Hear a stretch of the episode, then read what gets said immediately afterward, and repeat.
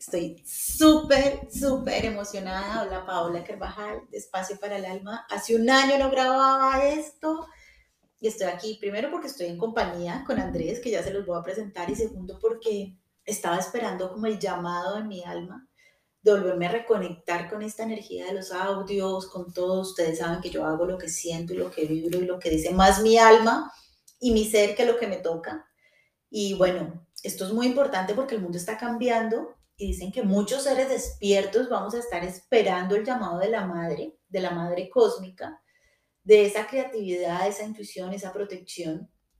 Y bueno, ya viene esta información que me nace compartir, que va a ser muy valiosa para ti, pero sobre todo porque te va a permitir expandirte a estar listo y preparado para ese llamado de la madre en el momento evolutivo por el cual está atravesando el planeta. Entonces les presento a Andrés Durán. Hola. Andrés. ¿Cómo vas, Pau? Me presento acá, mi nombre es Andrés Felipe Durán, fui estudiante de Pau y eh, con Espacio para el Alma he podido ver todo el potencial que estaba en mí y lo he podido llevar al día a día para poder crear resultados geniales. Y ahorita estamos acá juntos compartiendo este espacio para empezar a comprender un poco más qué es esto de la madre cósmica y la conexión que tenemos con ella y qué podemos traer a nuestras vidas al ir de la mano con ella. Entonces, Pau, estás como ahorita nos dijiste, una época muy especial. Estamos de vuelta a la conexión con, con esa energía de la madre cósmica. ¿Qué atributos, qué atributos trae poder conectarnos con ella? Bueno, lo que pasa es que vamos a hacer unas claridades. Dentro del mundo espiritual, yo no sé si ustedes saben y si no se los digo, vinimos de una era de la apertura a la inteligencia, el conocimiento y la tecnología, que fue el primer desarrollo evolutivo. O sea, cómo los seres nos volvemos más pensantes, más tecnológicos, más capaces, más creadores, más innovadores. Y todo eso fue desde el aspecto masculino de la vida. Okay. Ahora nos vamos al desarrollo espiritual. Esta es la revolución espiritual del mundo. Y en esa revolución espiritual está el aspecto femenino de Dios el aspecto creativo, intuitivo, perceptivo y contenido. ¿Por qué? Porque esa definición de la madre y los atributos de conectarse con la madre, lo primero es la contención. Yo realmente en donde estoy en este momento, con quien estoy, me siento contenido por la vida. Me siento realmente protegido como si estuviera en un vientre y conectado con el entender que no necesito nada más que permitir que la vida suceda como lo permitíamos en el vientre. Realmente estamos dispuestos a entender que hay una parte femenina que está cambiando la humanidad, pero la está cambiando a la parte compasiva y del orden. Entonces, conectarse con la madre es conectarse con el orden, primero, con el orden de pensamiento, palabra, acción, sentimiento. Conectarse con la madre cósmica es conectarme con el don innato de mi ser, que lo traigo desde el momento en que quedé en una semilla entre papá y mamá, en el vientre de mi madre, y poderlo desarrollar. ¿Qué es lo que más quiere una madre para sus hijos? Seguridad, darle una buena provisión, mm, mostrarle como la prosperidad y abundancia del mundo, entregarle todo súper bien a él. Pero mira esto, en la vida real, ¿Quién cree más en sus hijos, la madre o el padre? Uf, wow. no, mm. de verdad. ¿Quién cree más en ese potencial del hijo y sabe más lo que siente el hijo y se conecta con esa emocionalidad? La madre. El arquetipo. ella está ahí para nosotros. Sí, ella, nosotros siempre tenemos una conexión con ella, como que ni siquiera es hablada, pero ella puede comprender qué nos está pasando, cuál es nuestro camino. Sí. Y conoce tus sombras porque la madre sabe, mi hijo tan divino, tan querido, pero es más complicado. La madre lo sabe, porque lo tuvo nueve meses en ese vientre creándolo. Y lo conoce más allá de la personalidad. Lo conoce desde el alma, desde esa profundidad de su ser. Y lo permite que aún así, y vea esas cosas, lo ame y lo impulse. O sea, la madre es una cosa absurdamente liberadora, porque es que el aspecto masculino es el hacer, el tener, el comprender, el saber muchas cosas. El aspecto femenino es intuir, manifestar, ordenar y entregar al mundo, dar. Entonces, conectarse con la madre cósmica, conectarse con nuestra madre divina, es salir de las programaciones del espíritu al alma. Es decir, el espíritu siempre está libre, pero el alma, cuando entra al cuerpo, encuentra la limitación del cuerpo y la limitación de los padres o la familia donde nació. Como vamos de regreso a la reconexión con la madre, voy de reconexión a mi espíritu ilimitado, incapaz, incapaz de ponerse límites en cualquier cosa. Porque una madre no tiene límites a la hora de entregar el amor. Entonces, cuando yo voy de regreso a al ser ilimitado de mi espíritu, porque ahora el desarrollo es espiritual y la revolución es espiritual, yo voy de regreso a la fuente de vida. ¿Quién es la fuente de vida? La energía femenina, creativa, expansiva y contenida. Ahora la voy a tomar. ¿Cómo la voy a tomar? Muy sencillo, con cosas prácticas, prácticas, aprendiendo a ser hijo. ¿Cómo es un buen hijo? Yo creo que es la pregunta que uno toda la vida se ha hecho, Pau. Mm, yo creo que uno es un buen hijo honrando, respetando y como recibiendo ese amor que madre tiene para uno también, digamos, perdonando y aceptando su rol de hijo. Eh, esto es algo que aprendí con tu libro de Vivir en Prosperidad, porque pues aquí para todos yo también tuve que trabajar bastantes cosas de esta cuestión de ser hijo y de la, sanación de la energía de la madre y aprendí eso. Amar incondicionalmente y agradecer como esa, ese, ese cordón umbilical que siempre nos estuvo ahí dando todo lo que necesitábamos para estar bien. Exacto. Ser un buen hijo, primero, requiere gratitud. Segundo, requiere perdón. Tercero, requiere liberación de mi propia madre a nivel mental y físico de los reclamos que yo creo que debo tener sobre ella o de lo que me faltó. Y por último, para ser un buen hijo, requiero ser alguien yo mismo y convertirme en algo extraordinario yo mismo. Porque la madre se siente orgullosa de los logros de su hijo, igual que el padre, pero es que la madre sabe que es capaz ese hijo y sabe que lo detiene. Entonces, no quiero expandirme mucho en eso porque vamos a tener otros podcasts y vamos oh, a hablar de otros temas, pero para dar claridad, la madre ve el potencial.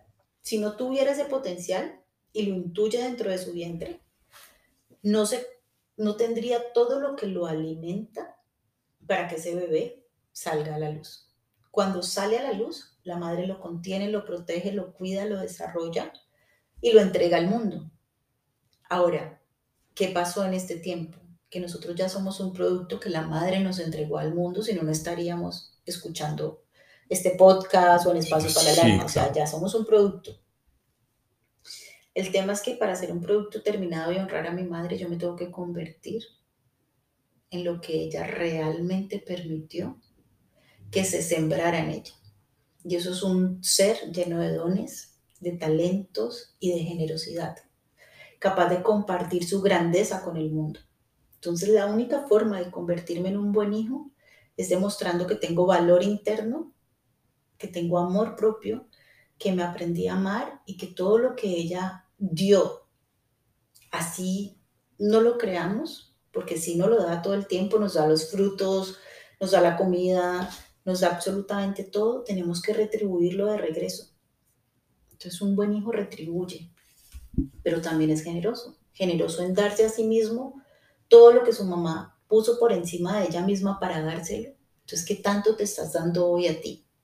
¿Qué tanto te estás amando? ¿Qué tanto te estás nutriendo? Porque es que una madre quita el pan y se lo da a sus hijos. ¿Tú eres capaz de hacer eso? ¿Eres capaz de nutrirte y habitarte? ¿Y qué tanto tú estás retribuyendo con esa generosidad contigo mismo también a los demás?